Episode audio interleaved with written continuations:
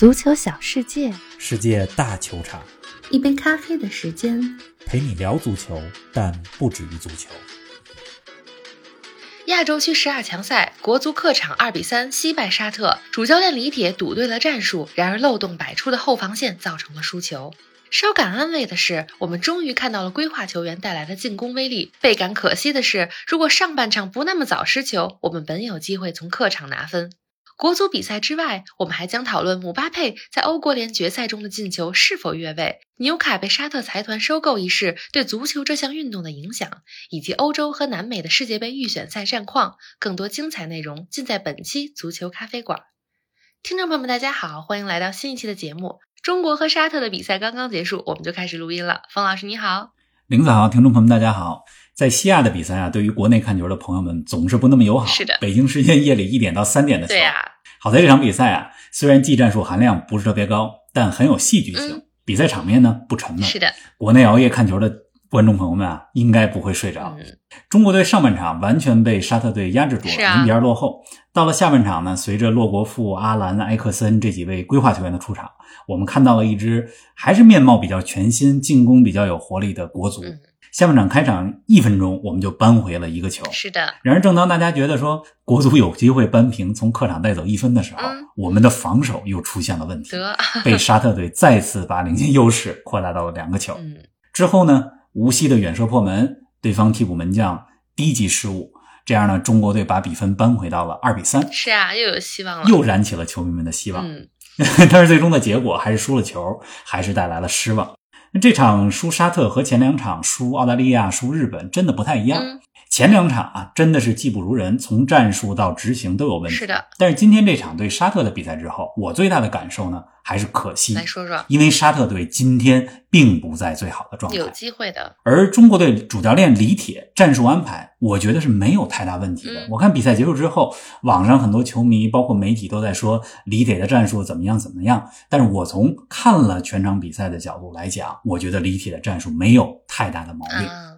问题呢，主要出在了球员们在场上的执行力上，否则是有机会从客场带走一分的。是啊，其实心里最难受的就是这种本有机会能让结果更好，但是没有做到的感觉。差一点儿，哎，今天上下半场的中国队啊，有些判若两队呢。战术上也是两个不同的体系。上半场是五三二阵型，以防守为主；而下半场呢，则是变阵为四三三。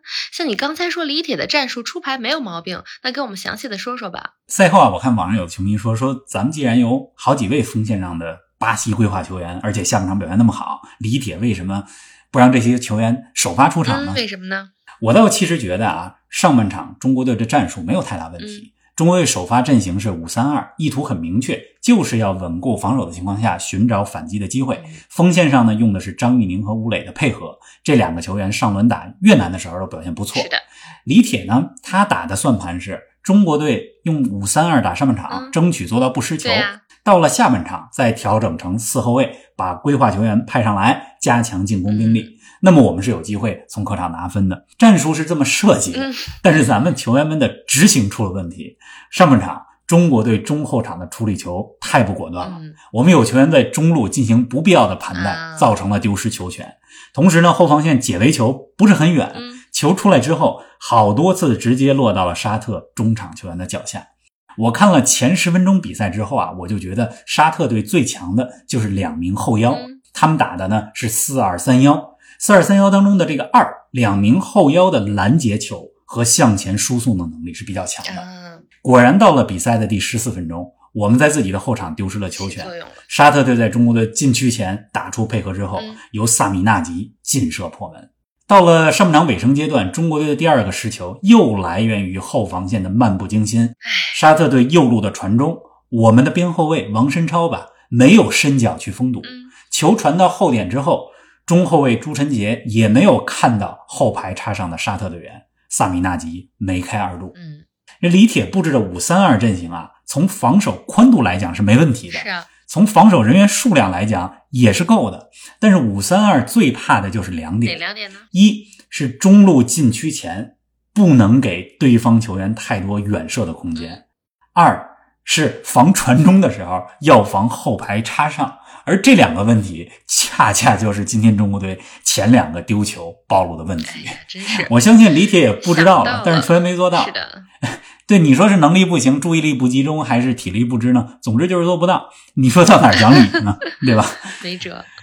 咱们再说说进攻端，张玉宁和吴磊这个组合，我觉得还是不错的。两个人之间有默契，而且特点很互补。张玉宁呢有背身拿球、高空争抢也不错，传球也能传出去。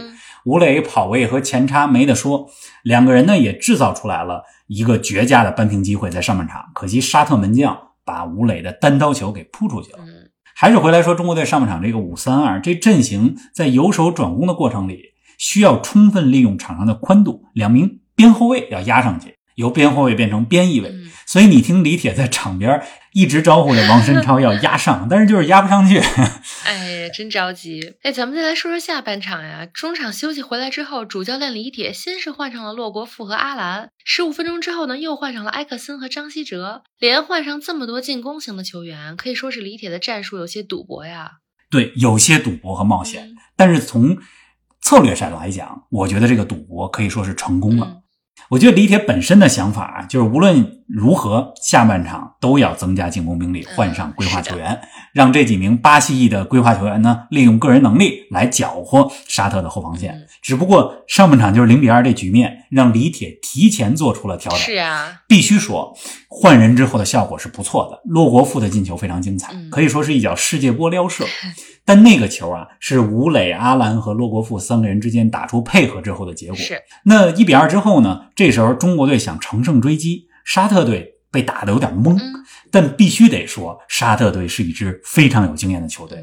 六十多分钟的时候，他们的守门员受伤了，利用换守门员的机会，沙特队让比赛整整暂停了将近十分钟左右的时间。这时候中国队进攻正盛的时候，暂停了十分钟。对呀，那人家沙特换完门将之后缓过神来了，马上在中国队的防守左路打出一次配合，传中之后由菲拉斯布莱坎打进一球。又来了，沙特队全场十五脚射门，三次射正，但是三次全进了。是啊，那一比三之后呢？咱们还好没放弃，对吧？无锡的远射造成了对方替补门将的失误，把比分扳成了二比三。在这之后啊，中国队确实还有扳平的机会，没错。而且换上张稀哲之后，张稀哲和吴曦的在中场的出球是不错的。但是啊，洛国富有个机会贪功了，自己打门了。如果传给中路的队友，得分更有把握，有可能就扳成了三比三。对呀，最终呢，二比三的结果到了全场比赛结束。纵观这九十分钟吧，我还是觉得李铁的出牌没有太大毛病。但是咱们队员们在上半场以及下半场某些关键时段里。后防线的主动失误和防守漏洞，造成了输球的结果。哎，多少有点无奈。在中国队输球之后，四场比赛一胜三负，排在小组第五。而赢球的沙特则是四战全胜，强势领跑。中国队和沙特队也算是老对手了。咱们此前很多年里对沙特的战绩还不错。今天这场输球，是我们第一次在世界杯预选赛中输给沙特这个对手。看来沙特也算是捅破了一层窗户纸啊。中国队虽然在其他赛事当中输过沙特，但在世界杯。亚洲区预选赛当中，我们对沙特一直有着不错的是的，我印象最深的就是一九九七年，当时是九八年世界杯的预选赛，那是我看的第一届十强赛，中国队主场一比零战胜过沙特。那场比赛当中呢，中国队打入唯一进球的是张恩华。是，但是非常不幸的是呢，就今年早些时候，四月二十九号，四十八岁的张恩华不幸离开了这个世界。啊，也是看到沙特这个对手，想到了那场比赛，借此机会吧，我也想致敬和缅怀张恩华，感谢他给中国足球曾经带来的这些光荣和希望。确实是。哎呀，回来说沙特这个老对手吧，中国和沙特的交战记录其实也折射了中国足球过去几十年来的发展轨迹。是啊，一九八四年的亚洲杯上，中国队获得了亚军，决赛当中呢，就是零比二输给了沙特，那是沙特第一次。登上亚洲足坛的巅峰，而那时候的中国队也有着黄金一代，队伍当中有贾秀全、古广明、赵达玉、林乐峰、左树生这些球员。贾秀全还获得了那届亚洲杯的最有价值球员。九十年代大家记忆最深的就是刚才说到的1997年的十强赛，咱们对沙特是一胜一平，拿到了四分，但是没进世界杯，人家沙特。进军了法兰西，然后到了二十一世纪，对吧？相信大家都记得前几年，二零一五年的亚洲杯，在小组赛当中呢，中国队一比零又一次战胜了沙特。也是一场经典的对决。打进唯一进球的呢是于海，任意球折射破门。那场比赛里边，相信有些球迷还记得。当天过生日的王大雷还扑出了沙特队的一个点球，而且现在中国队队伍当中的四个球员张琳芃、吴曦、蒿俊闵和吴磊也在二零一五年那场比赛当中出场。对，哎，其实过去十几年来吧，尤其是二零零六年德国世界杯之后，沙特这支球队，沙特足球的成绩是有所下滑。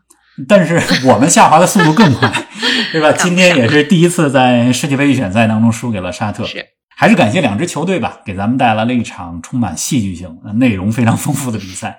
而且这场比赛是在有球迷的情况下进行的，吉达体育场氛围很不错。中国队呢，虽然客场作战，但是中国的球员们已经很久没有在有球迷的情况下比赛了。球虽然输了，但是球员们的兴奋度还是不错的。是的。好了，这个国足十二强赛咱们就说到这儿吧。过去一周，国际足坛也有不少焦点话题，对吧？为了咱们的身心健康，为了大家的身心健康，不能整期节目都说国足，换换口味。您正在收听的是足球咖啡馆，一杯咖啡的时间陪你聊足球，但不止于足球。欢迎您在各大音频平台关注我们的节目，同时欢迎关注冯老师的足球评论公众号“冯球必侃”，让我们一起。聊球、看球、追球。对，咱们换个话题吧，把目光转向欧洲。上期节目咱们说了西班牙和法国的欧国联决赛，法国最终二比一战胜了西班牙，攻入制胜一球的是姆巴佩。但从电视转播画面上来看啊，很像是越位啊。姆巴佩这个球这几天也成为了球迷们讨论的焦点。我看也有听众朋友们给咱们留言说到这个球，冯老师你怎么看啊？这球涉及到对越位规则的解读，很值得拿来说一说啊！我再给大家还原一下当时的场面啊。当时法国和西班牙场面上的比分是一比一，法国队进攻，特奥·埃尔南德斯送出的直塞球找到了前面的姆巴佩。这个时候啊，姆巴佩明显处于越位位置上啊，但是呢，他拿到球以后带球突破，并且把球打进。这球为什么算进呢？原因就在于在特奥·埃尔南德斯把球传给姆巴佩的传球线路上。西班牙的后卫埃里克·加西亚脚尖碰到了皮球啊，而国际足联的规则是这么规定的：在一次传球当中，如果防守方的球员是有意去触碰皮球，并且碰到了球，那么这球呢就不算越位；如果是无意碰到球，比如球打到了防守队员的身上反弹，那么就算进攻队员越位。是姆巴佩的这个球，虽然西班牙的后卫加西亚只是脚尖碰到了那么一点点。但因为他的动机是有意的，是是因为他想有意解围，所以这球呢就不算。太巧了，这似乎太烧脑了啊！但是规则就是这么解读的。好在这样的事儿不是很常见，不是每周都发生。那姆巴佩这球发生之后啊，我也在思考说，说国际足联或许应该改一改越位规则，让越位规则再明确一些，不要这么复杂。是的，这个规则啊和战术一样，都是在随着足球这项运动的发展不断变化的。嗯，总之是个非常有意思的话题。对呀，听着是很烧脑。不过你说的非常的清楚了，咱们再把目光转向英格兰北部的纽卡斯尔吧。过去一周，国际足坛最大的新闻莫过于纽卡被沙特财团收购了，一夜之间，纽卡成为了世界上最富有的俱乐部。上期节目咱们也简单聊过这个话题。方老师，这几天纽卡有什么新的动作吗？比如是不是该考虑买球员啊、换教练了呢？咱们刚才说不说国足了，好家伙，这话题又转回到沙特了。是绕回来。这个牛说说纽卡换主教练和买球员那是必然的。嗯，咱们看看一月的冬季转会窗开启之后，纽卡会买什么样的球员吧。